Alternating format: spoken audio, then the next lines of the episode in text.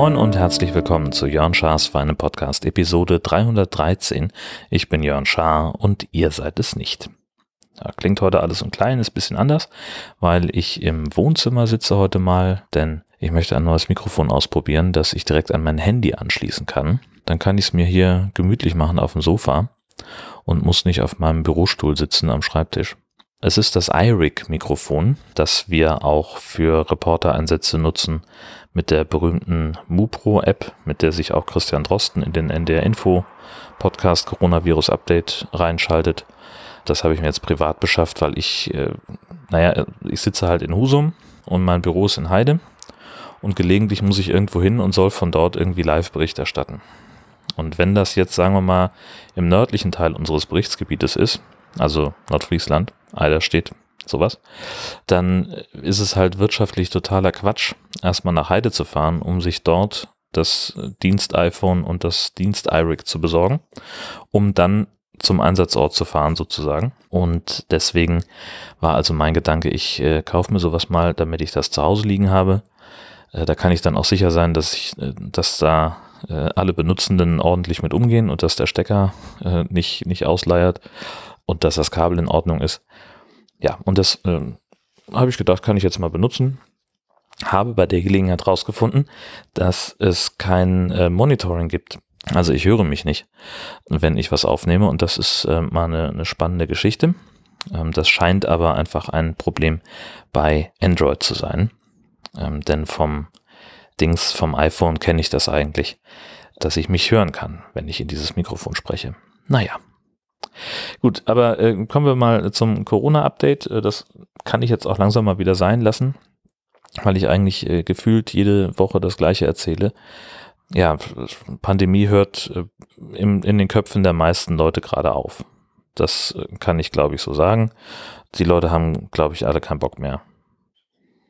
Ich weiß es nicht, ich kann es nicht nachvollziehen. Ähm, ich war jetzt neulich im, im, in einem anderen Supermarkt als sonst, einfach weil ich da in der Gegend war und es irgendwie quatschig gewesen wäre, durch die halbe Stadt zu fahren, einfach nur um zu unserem Stammsupermarkt zu fahren, nur um dann Sachen zu kaufen, die es wirklich in jeder Ecke gibt. Also ich habe so ein bisschen den Eindruck, es hängt entweder von der Architektur des Supermarktes ab oder von der Gegend, in der ein Supermarkt ist. Also dieser spezielle Supermarkt, da ist in der Nähe ein Wohnheim für, für Senioren, so eine betreutes Wohnen-Geschichte. Und Menschen, die erkennbar aus dieser Einrichtung kommen, saßen halt vor dem Supermarkt auf der Mini-Terrasse des angeschlossenen Bäckers genau so zusammen, wie sie halt vor der Pandemie auch zusammengesessen haben. Nämlich äh, zu zehnt um einen Tisch rum und natürlich gehören die nicht zu einem Haushalt. Jetzt kann man natürlich vermuten, dass die sich auch in ihrem Wohnheim relativ nahe stehen und äh, naja, gut, also es, es ist mir halt aufgefallen. So, die Regel für Außengastronomie ist halt in Schleswig-Holstein so, dass an einem Tisch maximal ähm, Mitglieder aus zwei Haushalten sitzen dürfen. Das kann man auch kritisieren, finde ich, denn wenn die einfach gemeinsam sich auf der anderen Straßenseite treffen, dann äh, dürften es zehn Leute aus beliebig vielen Haushalten sein. Sobald sie sich im Restaurant zusammen auf die Terrasse setzen, äh, ist das verboten in der, in der Konstellation. So, das ist aber auch äh, unerheblich. So, die Leute halten insgesamt zu wenig Abstand. Das ist der Punkt. Und insbesondere eben auch in diesem Supermarkt, wo mir Menschen einfach wieder mal zu doll auf die Pelle gerückt sind. Kürzlich wurde ich äh, in Tönning in einem anderen Supermarkt angesprochen, äh, ob ich nicht ein paar Schritte vorgehen könnte. Äh, die Dame hinter mir wollte gerne ihre Sachen aufs Laufband tun und äh, ich stand da nun, hatte wie immer den Einkaufswagen hinter mir, um Abstand zu erzwingen. Da habe ich dann gesagt, ja, ich möchte das gerne nicht, weil ich Abstand halten will. Ich stehe auf der Markierung, anderthalb Meter vor mir ist noch eine Markierung auf dem Boden, da stand die Dame, die vor mir gerade an der Reihe war. Ähm, ja, und sie sollen da ja gar nicht hingehen und so, aber mal so zwei Schritte vor, dass ich hier besser rankomme mit ihrem Einkaufswagen. Ja, nee. Also macht mich alles, macht mich alles fertig. Die Leute sind alle bekloppt. Kann ich nicht anders sagen.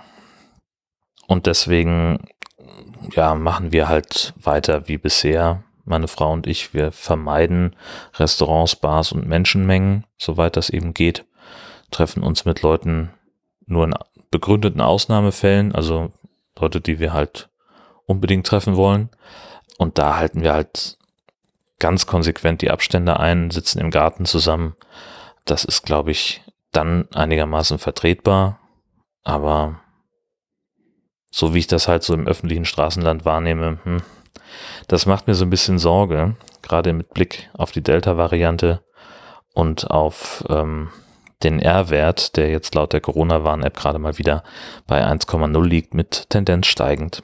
Ähm, ja, also ich kann auch hier nur wieder auf Maus Frederik ähm, verweisen. Wir sollten jetzt alles Schöne mitnehmen und schöne Eindrücke sammeln für den nächsten Herbst, denn da werden wir wieder alle im Lockdown sitzen. Ist so. Also ist meine Meinung. Ich lasse mich, ich freue mich, wenn das nicht so ist und wenn es zu was anderem kommt. Ähm, aber im Augenblick habe ich da so ein bisschen Sorge für, dass da alles wieder zu sein wird. Tja, das nächste, was mir so ein bisschen Sorge macht, ist unser Hund. Habe ich ja auch länger nicht mehr drüber gesprochen hier im Podcast. Ja, sie ist äh, immer noch da. Das ist toll. Das ist wirklich, wirklich schön. Da freuen wir uns sehr. Und es geht ihr den Umständen entsprechend gut. Also sie frisst normal. Sie ist relativ schlecht zu Fuß wegen der ganzen Arthrose. Ähm, sie ist mal mehr, mal weniger inkontinent. Hat jetzt äh, angefangen, einen Durchfall zu entwickeln. Also nicht Durchfall im klassischen Sinn, aber halt einfach, ähm, ja, ist einfach alles sehr, sehr flüssig, was bei ihr hinten rauskommt. Entschuldigt, falls ihr das gerade irgendwie beim Essen hört. Und das ist alles sehr anstrengend für alle Beteiligten. Ähm, zumal sie jetzt auch, ähm, ja, ich möchte mal sagen, nachtaktiv wird. Also tagsüber pennt sie den ganzen Tag und nachts so ab 21 Uhr, da will sie halt Beschäftigung haben und will rausgehen und bellt dann so lange, bis jemand raus runterkommt und mit ihr rausgeht. Also wir, sitzen, also insbesondere ich sitze häufig oben im ersten Stock in meinem Zimmer äh, und mache irgendwas am Computer. Und der Hund äh, ist nicht mehr in der Lage, Treppen zu steigen. Und wir sind natürlich auch immer mal unten bei ihr und, und sie wird gekuschelt und gefüttert und äh, begöschert und so weiter. Und sie kann natürlich auch, wenn wir draußen sind, die Tür ist immer auf, sie kann dann rausgehen in den Garten, äh, das ist alles kein Problem. Aber was halt ist, wenn wir, wenn wir uns dann äh, zur Nachtruhe legen, dann macht der Hund genau das nicht. In der Regel so zwischen zwei und vier will sie mal raus und je nachdem kann das dann so zwischen sechs und acht nochmal sein. Und dann ist wieder Nachtruhe angesagt, dann schläft sie wieder den Rest des Tages. Und das ist gerade sehr, sehr belastend. Also es ist halt so, dass ich in der Regel wach werde äh, von dem Gebell. Ja, wir hatten das neulich, dass ich also um gegen elf im Bett war, um zwei bellte der Hund, bis wir dann fertig waren mit allem, ähm, also spazieren gehen, wieder ins Bett legen, nochmal aufstehen, Futter hinstellen, wieder ins Bett legen, nochmal rausgehen und wieder ins Bett legen, war es dann vier. Und um sechs äh, bellte sie nochmal. Und dann wieder um acht. Und das, ähm, das ist alles gerade sehr, sehr anstrengend. Und ähm, das heißt auch, dass wir gerade nicht irgendwas anderes machen können. Insbesondere was das ganze Thema Camping angeht hatte ich ähm, im Camping Caravan Podcast schon so ein, zwei Mal erzählt, ähm, das ist gerade einfach nicht drin. Erstmal mag sie schon seit Jahren nicht mehr so gerne Auto fahren, das findet sie nicht so schön. Also hast halt ein zitterndes Häufchen Elend im, auf der Rückbank liegen oder halt in der Hundebox im Kofferraum. Ähm, das, und sie, sie wehrt sich auch immer dagegen einzusteigen. Ähm, oder reingehoben zu werden, findet sie halt kacke. Also das wollen wir ihr grundsätzlich ersparen, die Autofahrt. Und dann halt das ganze Thema Inkontinenz. Ähm, Hundepische auf dem, auf dem Polster ist halt eher schwierig. Ähm, Hundepische und möglicherweise Durchfall im Wohnwagen genauso. Und was mich halt, ich möchte fast sagen, ja, davon abhält oder fertig macht, ist, ist halt diese Bellerei in der Nacht. Ähm, Das ist hier zu Hause nur belastend. Auf dem Campingplatz sorgt das für Probleme. Ähm, wenn wir, also auf unserem Dauerstellplatz, da ist nicht besonders viel los, da hat man häufig seine Ruhe. Aber gerade jetzt, wo Ferien sind und wo ähm, viele Leute unterwegs sind, wo viele Campingplätze auch ausgebucht sind, ist es da halt, ähm, kann es da eben auch mal voll sein, gerade am Wochenende, wenn wir gerade Zeit haben. Und allein die Vorstellung, dass wir auf dem Campingplatz sind und der Hund nachts um zwei einen Rappel kriegt und irgendwie eine Stunde bellt, das macht mich fertig. Deswegen fahren wir nicht auf den Campingplatz, weil es halt gerade nicht geht. Ist alles sehr schade und sehr, ja, auch ein bisschen traurig, aber es hilft ja nichts.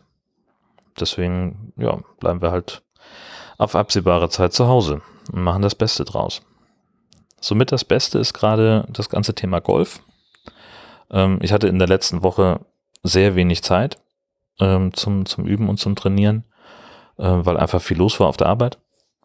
Bin entsprechend, ich, ich hatte halt einmal Training diese Woche und war ansonsten nicht auf dem Golfplatz.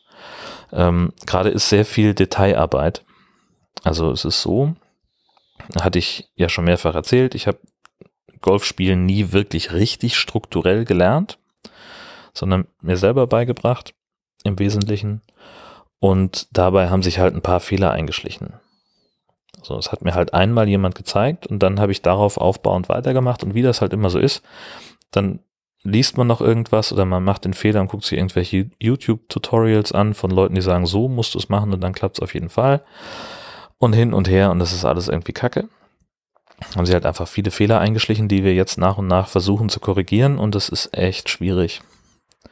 Angefangen habe ich ja 2006 mit dem ganzen Thema Golfen und jetzt zuletzt hatte ich irgendwie ungefähr fünf Jahre Pause. Das heißt, die Fehler, die da sind, die haben sich dann halt auch irgendwie so noch falscher im Gedächtnis äh, manifestiert. Und da ist jetzt halt einfach das, das Problem, dass mein, ähm, also wenn, wenn ich auf, mit, dem, mit dem Eisen auf den Ball haue, dann fliegt er in der Regel äh, nicht gerade, sondern relativ hoch und ein bisschen weiter nach rechts. Und das sagt mein Trainer, liegt daran, dass meine rechte Hand zu stark mit im Spiel ist, dass ich also mit der rechten Hand auch noch irgendwie gegen den Ball haue und das soll man nicht, mit den, zumindest mit diesen Schlägern, mit dem Eisen soll man das nicht, sondern da soll die linke Hand die ganze Arbeit machen und die rechte ist halt einfach nur mit. Das umzubauen ist echt kompliziert und schwierig, weil das halt so, so Kleinigkeiten sind. Wenn mir dann irgendeine Übung zeigt und sagt, so, wenn du das so machst, dann funktioniert's. Und der nächste Schwung funktioniert dann auch in der Regel, sprich der Ball fliegt geradeaus, so wie er soll. Ich habe aber für mich persönlich nicht das Gefühl, dass ich irgendwas bewusst anders gemacht habe. So, sondern es ist halt einfach so ein, ein halb, also einfach das nachmachen, was ich gerade eben gemacht habe. Und das ist etwas, das im Golf für mich noch nie funktioniert hat. Das war schon immer so, und auch damals, ich erinnere das noch sehr genau auf dieser Driving Range, wo wir äh, das erste Mal da standen und uns jemand zeigte, wie Golf geht. Da haust du auf den Ball, der fliegt und du denkst, jetzt kann ich's. Jetzt mache ich es genau so nochmal. Und das ist halt genau das, was nicht funktioniert. Und an dem Punkt bin ich gerade wieder. Das ist ähm, einerseits total großartig, weil ich äh, jetzt langsam mal weiß, wie es geht. Andererseits aber echt, echt schwierig. Und mit sehr viel Arbeit verbunden und mit, man, man kann das wirklich nur dadurch üben, dass man es viel macht und sehr eng dabei bleibt. Das Problem ist halt einfach, dass es so eben nicht nur die, die, die Sache ist, also mein, mein Griff, also wie ich den Schläger anfasse, bestimmt auch so ein bisschen, wie stark die rechte Hand ins Spiel kommt. Das ist so eine Sache. Und dann ist es halt auch insgesamt der Bewegungsablauf. Also Hüfte mitnehmen in der Drehung, Oberkörper, also die, die Schultern noch, noch mit einsetzen. Und dann kommt man irgendwann dahin. Das heißt, es sind also drei Sachen, an denen ich gerade gleichzeitig rumkorrigiere, auf die ich achten muss. Und das ist einfach wahnsinnig komplex, wenn man das gleichzeitig macht in diesem Sekundenbruchteil, die so ein Schlag dauert.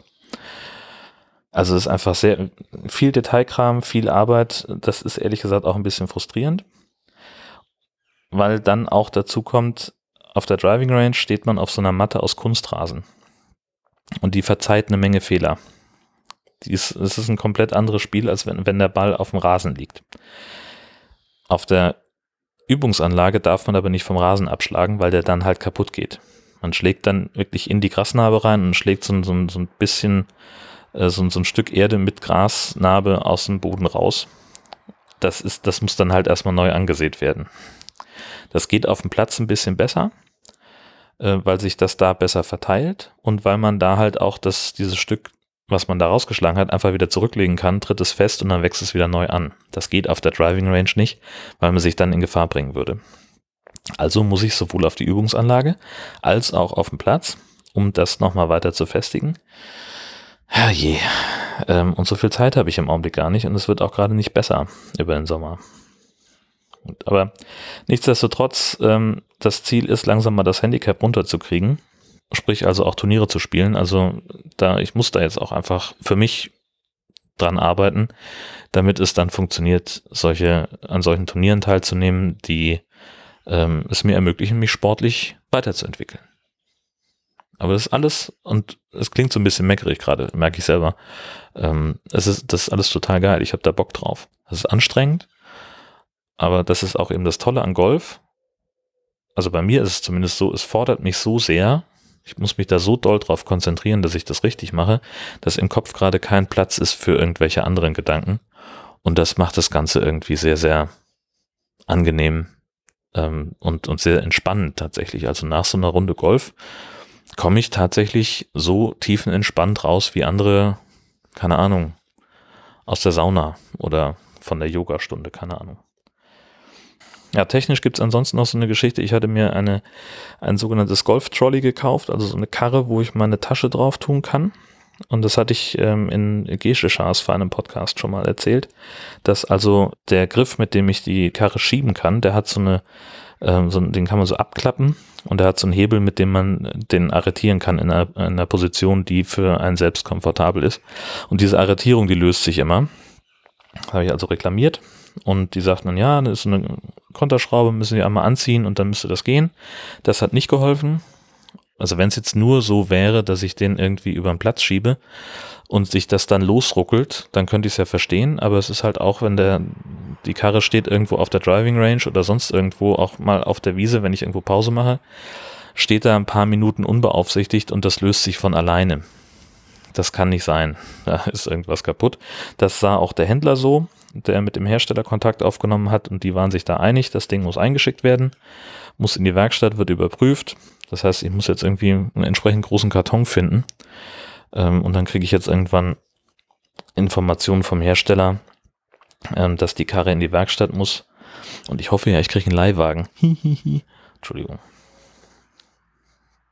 Andere Geschichte, ähm, die jetzt ähm, neu ist, ähm, ich bin jetzt Genussscheininhaber von einem Bauernhof in der Nähe von Kropp. Kropp ist ein kleiner Ort in der Nähe von Schleswig, also ungefähr, würde man sagen, so 30 Kilometer von hier, vielleicht 40. Äh, und da ist Hof Fuhlreit, verlinke ich euch in den, in den Show Notes, ein, ein Bauernhof, der seit gefühlt 300 Jahren in Familienbesitz ist. Und die bauen jetzt einen neuen Geschäftszweig auf. Die haben sich bisher auf Rind kapriziert auf, auf Milchviehhaltung, haben eine eigene Meierei und stellen eigenen Käse her und Joghurt und Shishi. Ähm, und machen da, schlachten die Tiere auch und vermarkten die. Und die machen jetzt also einen neuen Geschäftszweig und zwar Hühner beziehungsweise Eier. Ähm, und da haben sie sich überlegt, das soll nachhaltig sein ähm, und mit einem sogenannten geschlossenen Kreislauf. Das heißt, die kaufen Küken ein bei einem Züchter, und zwar männliche und weibliche, das heißt Bruderhähne werden auch mit aufgezogen. Die werden dann halt veredelt zu Hühnerfrikassee oder dergleichen. Die Hühner für die Eierproduktion, die sollen dann in mobilen Stellen gehalten werden, die eben dann bewegt werden, wenn eine Wiese abgeweidet ist, ähm, damit die sich erholen kann. Da werden dann noch Obstbäume gepflanzt, äh, damit die Viecher gegen Greifvögel geschützt sind und so weiter. Ähm, die Eierkartons sollen aus einem speziellen Material sein, das leichter zu recyceln ist und äh, der äh, ja, der, der, der Hühnerkot dient dann für die Wiesen auch noch als Dünger. Das ist also im Augenblick so der Plan. Und das wollen sie machen, ohne dafür einen Bankkredit zu brauchen. Das heißt also im Prinzip sowas wie Crowdfunding. Und da gibt es eben äh, den sogenannten Genussschein. Das ist ähm, vergleichbar mit einer Aktie, aber nicht so richtig. Die äh, Details sind da ein bisschen kompliziert, habe ich auch nicht so ganz auf dem Zettel. Für mich heißt das, äh, ich habe da jetzt also 1000 Euro investiert und kriege dafür 4% Zinsen in Naturalien. Hätte es auch in echtem Geld haben können, aber dann wären es halt nur 2% gewesen. Dafür lohnt sich eigentlich fast nicht. Deswegen habe ich gesagt, dann halt einmal im Jahr einen Einkaufsgutschein über 40 Euro in diesem Hofladen, der ein ziemlich äh, breit gefächertes Angebot hat. Ähm, und damit bin ich eben Teil oder finanziere ich eben diesen, ähm, diesen neuen Geschäftszweig mit, das, also die Entwicklung, den Aufbau. Und wie gesagt, ich bin jetzt kein Anteilseigner und ich bin auch, also ein, ein Aktionär ist so ein bisschen, ist mehr abgesichert. Äh, Genussscheine heißt, äh, ich habe jetzt also eine Laufzeit, ich kann mein Geld frühestens nach sechs Jahren wieder zurückverlangen oder dann es weiterlaufen lassen. Aber nach frühestens sechs Jahren kann ich es jederzeit äh, wieder, wieder rausziehen, kriege das dann komplett ausgezahlt. Und der, der Risikofaktor dabei ist, dass Genussscheine ähm, im Falle einer Insolvenz nachrangig behandelt werden. Das heißt, wenn der Laden pleite geht, dann stehe ich mit meiner Forderung mein Geld zurückhaben zu wollen, ganz am Ende der, der Kette. Ja, das ist natürlich ein Risiko. Ähm, andererseits äh, sind aus der letzten Steuerrückzahlung halt noch 1000 Euro übrig gewesen. Das, die ich halt für sowas, also da hatte ich keinen, keinen echten Verwendungszweck für und, dafür, dass die auf dem Konto liegen. Ähm, das brauche ich ja nicht unbedingt. Dann kann ich eben auch sowas mal ausprobieren. Ähm, und dann ist es halt auch einfach so, der, dieser Hof besteht seit, weiß ich nicht. Also ich habe jetzt vorhin 300 Jahren gesagt, ich glaube, das stimmt nicht. Aber halt, also das ist ein, ein langjähriger Familienbetrieb, der stabil dasteht. Ähm, und dieser Teil des, äh, mit, mit den Hühnern, mit der Eierwirtschaft, das ist ja jetzt keine Ausgründung, ist ja keine eigene Firma, sondern ist einfach ein weiterer Betriebszweig dieses Unternehmens, dieses Hofes. Ähm, von daher glaube ich nicht, dass die ähm, darüber jetzt pleite gehen werden und dass das Geld wirklich weg sein wird.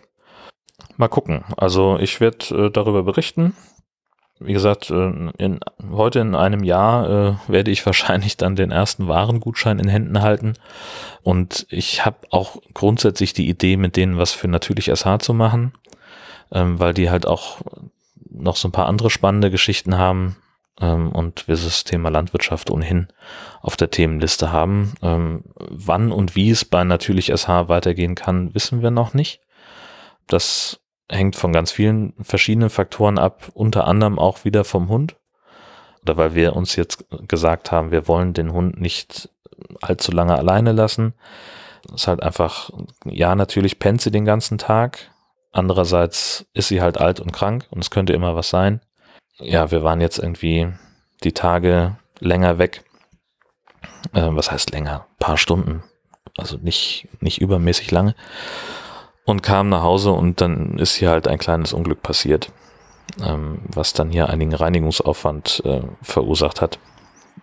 Und das wäre wahrscheinlich so nicht passiert, wenn jemand von uns zu Hause gewesen wäre. Wir haben das jetzt in den vergangenen Wochen schon so gemacht, dass wir sehr regelmäßig, äh, wenn wir was unternommen haben, dass dann der jeweils andere zu Hause geblieben ist. Und so werden wir es halt weitermachen. Deswegen ist also die Idee von, wir fahren mal quer durchs Land, um irgendwo jemanden zu interviewen. Das geht jetzt halt gerade noch weniger. Also im Augenblick wäre es pandemiemäßig irgendwie machbar, darstellbar. Gerade sowas, ich habe ja auch so eine Tonangel. Ähm, also wir könnten sogar ein qualitativ sehr gutes Interview führen und trotzdem auf Abstand stehen. Das würde gehen. Aber ja, im Augenblick ist das alles so ein bisschen, alles ein bisschen auf Halt hilft nichts. Also es wird irgendwann weitergehen. Wir haben große Pläne. Wir haben eine sehr lange Themenliste. Wir haben Bock. Und das ist alles überhaupt gar nicht die Frage. Aber es sind halt gerade einfach Sachen, die, ja, andere Sachen, die einfach gerade oben aufliegen. Deswegen müssen wir da noch ein bisschen mehr um Geduld bitten. Ansonsten habe ich jetzt äh, meinen Account beim Amazon Partner Programm deaktiviert. Ähm, das heißt also, ich kann keine Provisionen mehr bekommen über die bestehenden Partnerlinks. Ähm, das Ganze ist mir jetzt einfach, ähm, ich hatte das ja schon mal angekündigt, dass ich das äh, sowieso vorhab. Oder hatte ich es angekündigt oder habe ich es mir nur auf die To-Do-Liste geschrieben? Ich weiß es nicht mehr. Also Amazon ist ja nun kein Unternehmen, das durch besondere, besondere ethische Grundsätze besticht. Gab da jetzt wieder so ein, so ein Artikel, ähm, das habe ich im, ich glaube, im Atlantic oder so gelesen. Vielleicht finde ich den nochmal, dann verlinke ich den. Ähm, wo es also um Amazon Flex Driver gab. Das ist wohl offensichtlich in den USA so eine Art Lieferdienst, wo äh, sowas wie Uber für Amazon waren. Leute, die also mit ihren Privatautos ähm, Amazon-Sachen ausliefern und die werden halt sehr eng überwacht, was ihre ähm, Vorgaben angeht, dass sie also innerhalb von einem bestimmten Zeitrahmen die Sachen ausgeliefert haben müssen und es gibt eben Konstellationen, wo das nicht so ganz möglich ist und dann werden die Leute halt automatisiert gefeuert, weil sich da noch nicht mal mehr ein Mensch damit beschäftigt, diese Entscheidung zu treffen, sondern es läuft halt alles über einen Algorithmus. So, und wir kennen alle, glaube ich, Artikel darüber, wie die Arbeitsbedingungen äh, für ähm, Auslieferfahrer sind, die bei Amazon angestellt sind, äh, wie es in den Waren, äh, in den Lagerhäusern abläuft. Ähm, das ist schon länger so der Gedanke, dass ich das einfach nicht mehr unterstützen möchte und ähm, dass ich nach Alternativen Ausschau halte. Ähm, die eine Alternative, die ich für mich jetzt gefunden habe, ist geniallokal.de. Ähm, das ist eine ein Online-Shop, der mit Buchhandlungen zusammenarbeitet. Und da gibt es hier in Husum eine Buchhandlung, ähm, die ich persönlich sehr sympathisch finde und ähm, die ja, die da auch dran angeschlossen ist. Und ich bestelle jetzt halt Filme und Bücher einfach in diese Buchhandlung. Entweder ist das sowieso zufällig gerade da auf, auf Vorrat, dann kann ich es halt direkt da kaufen, oder es wird dahin geliefert total gut. Ähm, ja, und jetzt ähm, gab es wieder irgendeine so Änderung im Partnerprogramm ähm, von Amazon, ähm, wo, ich, wo dann drin stand, ja, Sie können jetzt entweder, wenn Sie nichts machen, dann stimmen Sie zu oder Sie klicken hier und widersprechen dem Ganzen. Das geht aber mit dem Schließen Ihres Accounts einher. Und da habe ich gesagt, ja, vielen Dank für die Einladung, mache ich. Ähm, weil das andere Ding ist halt auch einfach, äh, ich habe jetzt, weiß ich nicht, seit 100 Jahren da so ein, so ein Partner-ID-Dings. Und ich habe noch nie einen Cent ausgezahlt bekommen, weil ich das aber auch nie so offensiv beworben habe. Ähm, es gibt halt in meinem Blog immer mal wieder Links, die eben zu diesem Partnerprogramm führen, wo ich grundsätzlich eine Provision bekommen würde. Ich habe aber noch nie diese Auszahlungsgrenze überschritten. Und dafür ist es mir dann halt einfach zu aufwendig. Dann verlinke ich halt einfach keine Ahnung, ein Produkt einfach so. Egal ob bei Amazon oder sonst wo, wo ihr das bestellt, ist ja eure Sache. Aber ich will da halt einfach keine Provision mehr kassieren für, die ich sowieso nicht kriege, weil nicht, nicht genug über diese Links äh, eingekauft wird. Das gleiche Pro äh, Problem habe ich im Prinzip mit Thomann. Da ist es so ein bisschen, äh, also da sehe ich noch den, den ethischen Wert ein bisschen besser. Ist ein Unternehmen, was ich, was ich eher unterstützen kann. Ähm, aber auch da funktioniert für mich das Partnerprogramm nicht. Also dafür wird einfach zu wenig über diese Links eingekauft, zumal es halt ein Prozent Provision ist. Das heißt irgendwie, wenn jemand für einen Tausender einkauft, dann kriege ich dafür 10 Euro. Es wird aber erst ausgezahlt, wenn ich eine Provisionssumme von, ich glaube, 50 oder 100 Euro erreicht habe. Also das Geld verfällt ja nicht, das liegt quasi für mich bereit. Aber es wird dann auch, glaube ich, nicht ausgezahlt, sondern als Gutschein. Also sprich, mir ist das eigentlich alles zu aufwendig. Und ich lasse das jetzt einfach mal sein. Das ist einfach der Punkt. Äh, das wollte ich euch einmal erzählen. Äh, die Links werde ich, äh, ich weiß gar nicht, ob ich die wirklich ausmerzen muss, ob ich die jetzt ändern muss. Also ich habe ja Links zu den Produkten, die ich im Podcast schon mal erwähnt habe, die sind ja da. Und da hängt auch meine Partner-ID noch dran, die funktioniert halt nicht mehr. Irgendwann habe ich vielleicht mal so viel Langeweile, dass ich äh, das vielleicht mal mache, aber wahrscheinlich nicht. Also Konstellation könnte sein, ich breche mir ein Bein und muss sechs Wochen im, äh, irgendwie äh, im Bett liegen. Dann würde ich mich wahrscheinlich an irgendeinem Punkt hinsetzen und würde alle meine 300 Folgen durchgehen und überall die Links anpassen. Das könnte ich mir vorstellen. Aber Detailkram. Abgesehen davon bin ich der Meinung, dass Horst Seehofer als Bundesinnenminister und Jens Spahn als Bundesgesundheitsminister dringend zurücktreten sollten. Bis sie das tun oder bis hier eine neue Folge erscheint von Jörn Schaas für einen Podcast, wünsche ich euch alles Gute und eine schöne Zeit. Tschüss. Alle Kinder, alle Leute wissen, wer da spricht. Ja, das ist Jörn Schaar. Und wir sind es nicht.